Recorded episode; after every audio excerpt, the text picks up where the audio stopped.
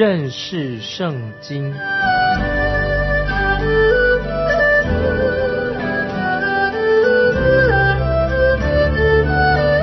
认识上帝的话，把上帝的话带到全世界。本节目是由认识圣经机构和环球广播电台联合制作，欢迎收听。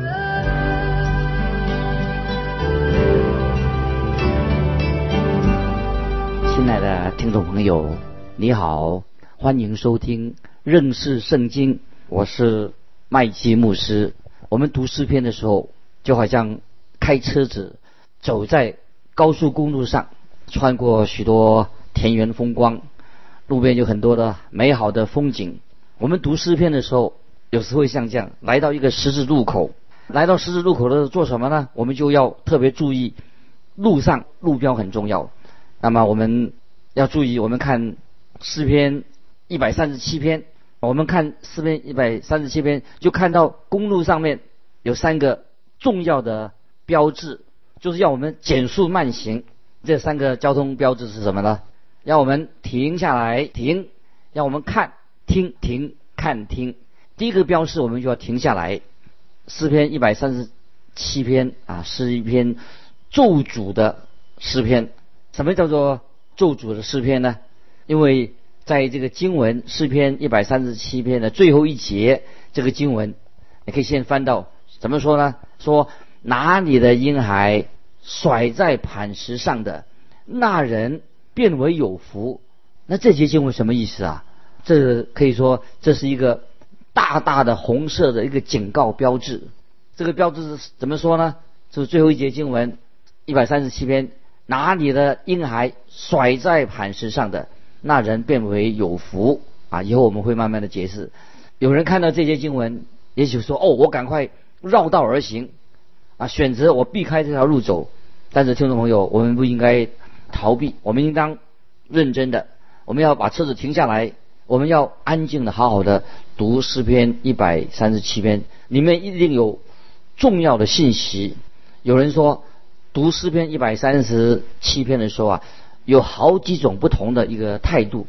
一种态度就是不看，我们要看这个诗篇就就拒绝来看。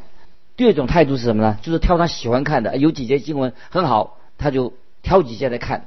那么还有一种态度什么呢？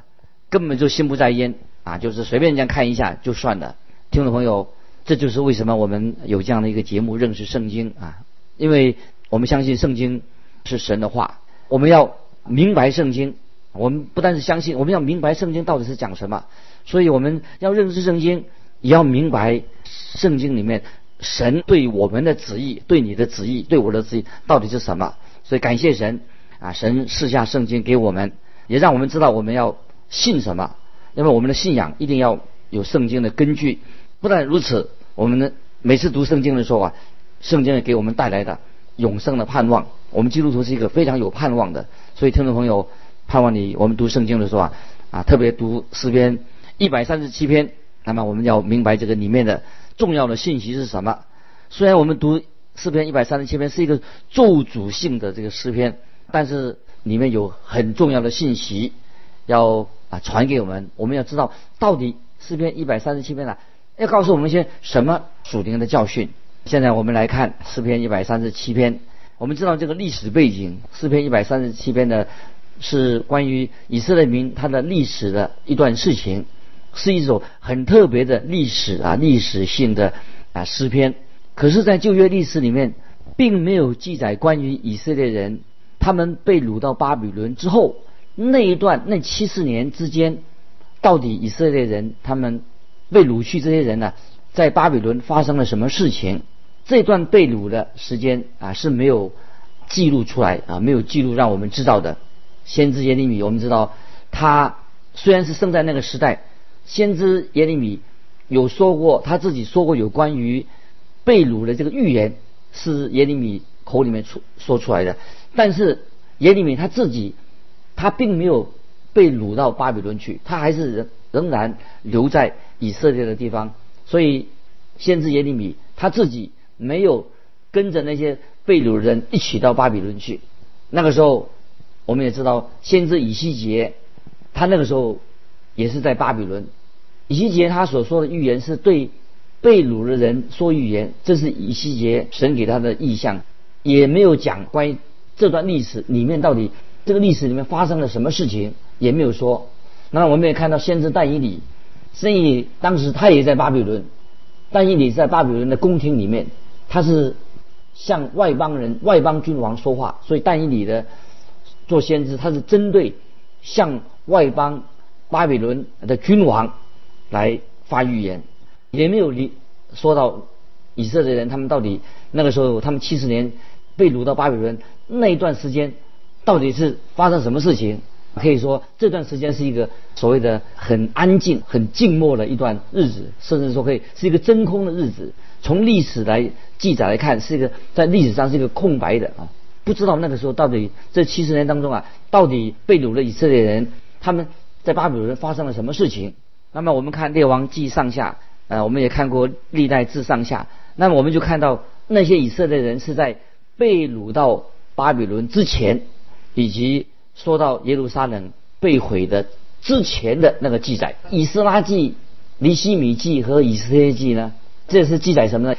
是讲到以色列人已经被掳了七十年之后，百姓回归故土。所发生的事情，听我们这样可以了解吧？就是《列王记上下》《历代志上下》是讲到以色列人还没有被掳到巴比伦去的一个记载，《尼希米记》《以斯拉记》《以色列记》是讲到被掳七十年之后，以色列回归故土之后所发生的事情。可以说，我们知道这段时间，这个七十年这段时间呢，被掳到巴比伦七十年这个是一个空白的。那么我们认为，虽然是空白的，但是神一定会有一个奇妙的计划在其中。因为以色列的百姓他们已经离开了应许之地，所以可以说是神的救恩的计划对以色列人好像是看起来是暂停的、终止的，所以没有留下任何的记录。那么现在我们看诗篇一百三十七篇，就好像现在我们就把车子停下来，我们要好好的明白这个诗篇一百三十七篇。告诉我们当中一些重要的信息是什么？我们要特别注意。我们现在先看这节经文，诗篇一百三十七篇第四节：我们怎能在外邦唱耶和华的歌呢？我们怎能在外邦唱耶和华的歌呢？我们知道这个时候以色列百姓他们自己并没有能回答。我们怎能在外邦唱耶和华的歌呢？以色列人他们没有答案，自己没有答案。那么如果听众朋友，如果你我处在那样的环境当中，可能我们也找不出什么答案。所以他这个诗篇就是记载的以色列百姓他们被掳七十年这个当中被掳到巴比伦七十年当中的他们悲惨的一个经历的一个片段。那么他们这个诗篇里面，我们看到这个诗篇一百三十七里面有爱有恨哦，爱恨交杂着，他们的情绪哈就是情绪起伏啊，高高低低。完全表达出被掳的百姓他们心中啊他们的心声。那现在我们来从第一节开始，看看这些被掳了以色列百姓他们心里面的感受。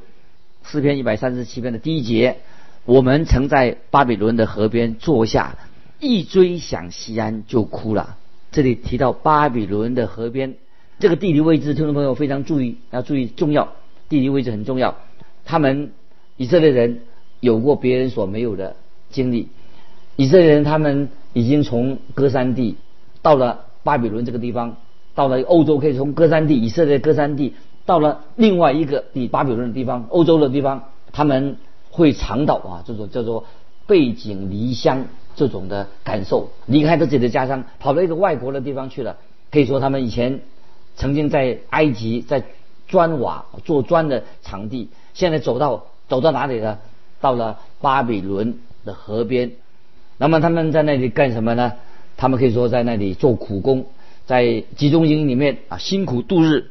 啊，现在他们的在的位置是在巴比伦的河边，他们是属于受逼迫、被奴役、在痛苦之中的人。这些这个时候，这些以色列人在做什么呢？那他们不是无所事事。圣经已经告诉我们，他们曾经进到神所应许的应许之地。那么，如果他们遵守神的诫命，顺从神的旨意的话，他们可以住在应许之地。可是他们没有这样，在应许住在应许之地的时候，为神做了美好的见证，所以他们就可以说说被掳到离开的应许之地。那么现在他们在巴比伦河边在干什么呢？那么我们知道他们刚才已经说过了，他们现在正在做苦工。他们在巴比伦的河边。那么你们知道那边地理位置？他们现在所做什么事情呢？他们是要从底格里斯河和幼发拉底河从那里啊挖掘那个水道，做苦工，挖掘辛辛苦苦在沙漠里面呢挖掘水道，把这个底格里斯河和幼发拉底河河水啊。引到巴比伦这个干旱的一个地方，那么这个时候啊，他们在那里做苦工，他们做的苦工就是挖河道，他们就坐在巴比伦的河边坐下的，所以这是这些被掳的以色列人，他们心里面非常的忧伤，非常的绝望，很煎熬啊，在形容他们，他们坐在在河边坐下之外，他们还做什么呢？他们在坐在河边的时候，就追想西安，突然间想到追想西安以前在。啊，耶路撒冷在应许之地，他们就流眼泪，他们就哭了。听众朋友，这当然是非常的悲惨，背井离乡，我又做苦工，在炎热地带做苦工啊，辛辛苦苦的在沙漠要做苦工。为什么这样悲惨呢？本来诗篇是赞美神的，赞美之诗，赞美神的，表达了心中的喜乐，表达了对神的信心，对神的盼望。可是诗篇一百三十七篇却不是这样子，他们是哭着。这样说哈，我们一追想西安就哭了，所以我们说诗篇一百三十七篇啊，不是一个赞美诗，是一个悲歌，不是赞美神啊，他心里面的悲痛、悲苦的悲歌。他们说，我们一想到西安就哭了。这里看出耶路撒冷跟巴比伦对以色列这些被掳的人来说是一个强烈的对比。在耶路撒冷多山多岭，风景优美；而巴巴比伦是一个干旱的一个大平原。因为以色列人他现在他是被掳的，他们已经亡国了，他们被巴比伦人俘虏到巴比伦的地方去，所以他们现在可以说他们的生活像流马一样，他们天天做苦工，所以他们就会想起自己的家乡，一想起西安啊就哭了。那么听众朋友，为什么以色列人会到了这个巴比伦这个地方呢？理由我们听众朋友知道，因为他们犯了罪，得罪了神。如果听众朋友，如果你想要。看看圣经里面还有一个会哭泣掉眼泪的人，那个人是谁呢？听我们猜一猜看。圣经里面说有一个人常常掉眼泪的。当我们看耶利米书，就知道这位哀哭的先知耶利米。耶利米先知他自己应当是没有做过什么不好的事情。耶利米他有一个重要的职分，神要先知耶利米向以色列百姓宣告神的审判就要到了，所以。啊，神为什么拣选了一个心肠柔软的这个耶利米来做先知呢？他被称为哭泣的先知，因为耶利米他要告诉以色列百姓，因为耶路撒冷城将要被毁了，以色列人将要被掳到外邦去。神并没有用一个啊性情很冷酷的来传达传达一个很严厉的信息，神也没有拣选一个啊很说一个很严厉的人。传递一个非常严酷的一个信息。我们的神拣选了一个心肠非常柔软的，这个就是耶利米。这耶利米先知说，耶利米先知说什么呢？他说：“我的眼为为泪的泉源，全员就一直在流泪。这个信息是我的心碎的。所以耶利米他自己说：我的眼为泪的泉源，这信息是我心碎的。神就差派了一个。”能够体恤别人的啊，去体恤神心意的人，去传讲一个重要的信息。所以特别我们看到耶利米哀歌，在耶利米哀歌一章八节说：耶路撒冷大大犯罪，所以成了不洁之物。以色列人为什么会下到巴比伦的河边呢？因为他们大大的犯罪。这个是在耶利米哀歌一章八节告诉我们：耶路撒冷大大的犯罪。所以成为不洁之物，因为他们大大的犯罪，所以他们的结果就被掳到在巴比伦的河边。接下来我们看第二节诗篇一百三十七篇第二节，我们把琴挂在那里的柳树上。他们说，他们这个时候以色列人不唱诗歌赞美神了，不唱了。他们不唱歌，因为他们在哀哭。他们就把琴要唱歌的琴挂在柳树上，不再弹琴了。他们不能在巴比伦河边唱西安的歌。他们以前是在耶路撒冷圣殿里面所唱的是什么呢？是赞美诗。现在呢，他们把琴挂在巴比伦的河边，赞美神的乐器不用了，挂在柳树上。看来柳树也在流泪哀哭了，跟他们一样很痛苦。那今天有许多的基督徒，是否也是把琴挂在哀哭的柳树上，也不唱歌歌颂神了？他们不再啊弹琴赞美神，不但没有弹赞美神，常常是不是有些基督徒嘴里面常常很唠叨，常常发出不满意的声音，常常抱怨啊？听众朋友，我们基督徒小心啊，不要随便抱怨。亲爱的听众朋友。你现在还有唱诗赞美神吗？从心里面赞美我们的神。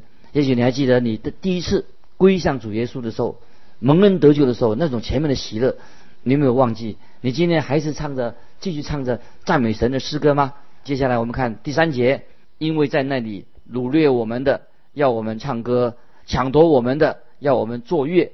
说给我们唱一首西安歌吧。巴比伦之前一定听说过。举世闻名的以色列人所唱的歌声，他们巴比伦人知道以色列人现在他们在巴比伦的河边，他们成为像集中营的奴隶一样在做工。这些巴比伦现在的巴比伦很想听到以色列这些俘虏啊来唱歌，因为他们听说以色列人在耶路撒冷那个圣殿的时候啊，他们敬拜一位永活的真神。那些外邦人去过耶路撒冷的人也知道，不，以色列人他们没有拜偶像。以色列人是拜一个耶和华神，侍奉永活的真神。以色列人他们认为说是要认罪悔改才能够亲亲近神，所以他们唱赞美神的诗歌。那么这是这些当时的外邦人拜偶像的人啊，从来没有见过也没有听过的事情。甚至连圣经记载说，在所罗门时代，连四巴的女王也听说这样的事情的。所以四巴女王就从地级来看看这种传闻是不是真的。所以在以色列的特别节期的时候啊，以色列百姓他们会聚集在耶路撒冷唱诗赞美神。所以以色列的诗篇都是有乐谱的。那么我们知道大卫也是大卫王设立的诗班，有上百个音乐家可以组成管弦乐乐坛。据估计说，以色列人曾经他们有十万人以上一起聚集在圣殿，围绕着圣殿来唱赞美神的诗歌。那后来。圣殿被毁了，耶路撒冷也躺在瓦砾当中。以色列人现在到了巴比伦，过着奴役的生活。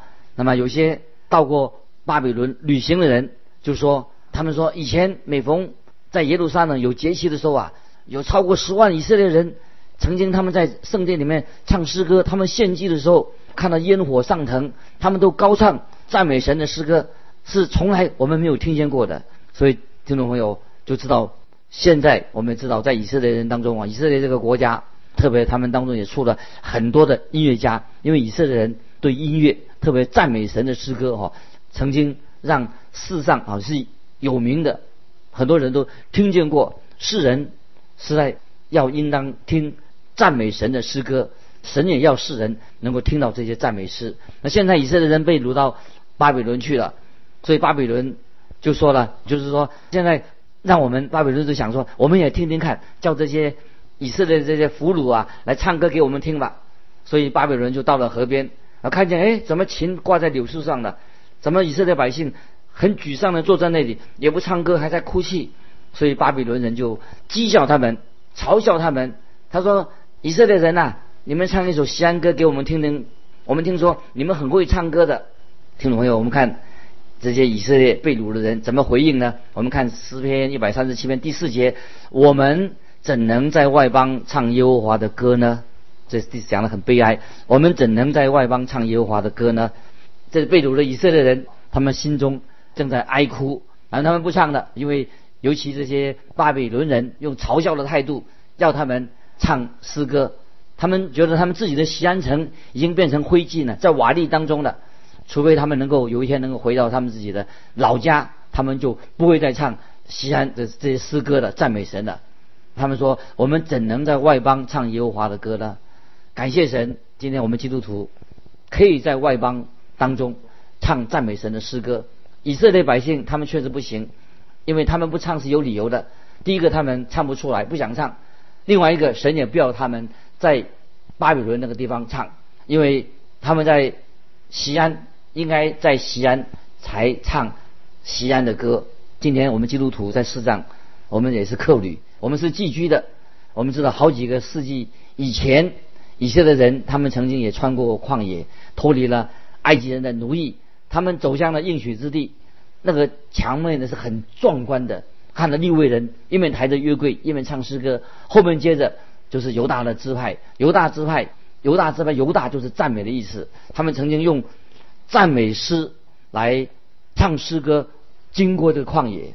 那今天听众朋友，我们做神的儿女，我们基督徒也是走在这个世界的旷野路当中，盼望我们每一个基督徒心里面都有赞美神的诗歌。我们唱诗歌的时候，千万不可以啊随随便便的唱，在这里。大卫说得好啊！大卫很清楚的说，他我们要向神发出赞美、喜乐的唱喜乐的歌声。当然，今天我们基督徒可以在外邦唱诗歌。神已经给我们基督徒有了救恩，蒙恩得救的人，我们有可以唱救赎的恩典的歌，神的恩典的歌，我们可以唱。那么我们知道为什么原因？今天有的人不再唱诗歌了，也许跟这个人的个性有关系。他心里面有些心理学家说，有些人他比较乐观，在任何环境当中，他们都会带着微笑、喜乐。那么有些人正相反，因为他们很悲观，他们想法很负面。有人脸上容光焕发，我们就问他说：“哎，他的秘诀为什么他常常觉得很快乐？他的秘诀在哪里？”有位姐妹说：“她说工作的时候我就认真工作，休息的时候我就放松的休息，有忧虑的时候我就睡觉。”她说这是她能够放松。心心情啊，放松的原因，当然能够这样很好。可是听众朋友，我们大多数人看来都不是很快乐。听众朋友，你是不是给人看起来很快乐？常常我们都笑不出来。可是当神造人的时候，并不是这样子。今天为什么有些基督徒感到很失望、很沮丧？为什么觉得活着觉得是一个重担？有些基督徒的确比别人遭受到更多的苦难。曾经有一次，我在在。街边上看到来来往往的人，奇怪，看到人的脸上奇怪，都是哭丧着脸的。忽然间，我见到有一个当中，哎，有一个脸看起来特别哦，满脸的愁容啊！我也一直想不起他是谁啊？怎么这个满脸愁容？所以我回家以后啊，我就常常想到那个满满脸愁苦的这张脸。结果在下周的主日崇拜当中，我就上去正道的时候啊，哎，我竟然发现了那个满脸愁容那个。这位女人或者这个脸呢？这个姐妹是个姐妹，她就坐在讲台的底下。崇拜结束之后，这位姐妹她就过来跟我说话。她说：“牧师，我想跟你谈一谈。”她就把她呃心事个别的就告诉我。当然，她说了这个事以后，我心里很难过，我很同情她那张那张哈很悲伤的脸。听众朋友，有时候我们做神的儿女。也会遭到到沮丧、痛苦，内心很难过。有时是我们歌也唱不出来，这是我们会有这样的状况。有一个非常的重要的理由，听众朋友特别要注意的：为什么我们诗歌唱不出来？为什么我们不能够喜乐把歌唱出来？这里我们要特别注意啊！在诗篇五十一篇第十二节，大卫这样祷告说：“求你。”使我仍得救恩之乐。我们知道这里很清楚的说，大卫他犯了罪，所以他所以他是没有喜乐。但是他求告神，求告神，求你使我仍得救恩之乐。所以虽然大卫他犯罪了，他没有失去他的救恩，但是他失去他的喜乐，所以他求神祷告神说，求神给他仍然得到救恩之乐。所以他求神祷告神，让他。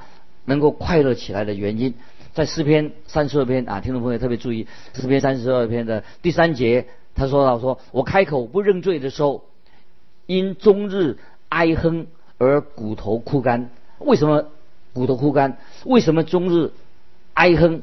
为什么啊？我们心里面不快乐啊？就是因为什么？因为人犯了罪，得罪了神，所以这是使人忧伤痛苦的原因。”在以赛亚书五十三章四节说得很清楚，以赛五十三章第四节告诉我们说，他诚然担当了我们的忧患，背负我们的痛苦，指谁呢？当然就讲到主耶稣，因为我们罪人的罪，我们的忧患都压在主耶稣的身上，所以主耶稣诚然担当了我们的忧患，背负我们的痛苦，所以主耶稣他原来是无罪的，主耶稣他是圣洁的，他为我们成为罪，为我们成为赎罪祭，他担当了以色列百姓的过犯，所以我们也知道，今天我们基督徒在神面前，我们应该是一个有喜乐的人，因为犯罪的缘故，我们变成一个不快乐的人，我们要把重担啊罪的重担卸给神，向神认罪。那么我们看到，为什么以色列百姓在巴比伦的河边，为什么他们不快乐，不能唱诗歌？因为他们犯了罪，因此他们不能够唱歌。为了他们的罪的缘故，不能够再唱诗歌。今天诗篇我们就分享到这里，我们下次会继续分享关于诗篇一百三十七篇的信息。我们就到这里做一个结束。听众朋友，如果你有感动，欢迎你来信分享你的信仰生活，可以寄到环球电台认识圣经麦基牧师收。愿神祝福你，我们下次再见。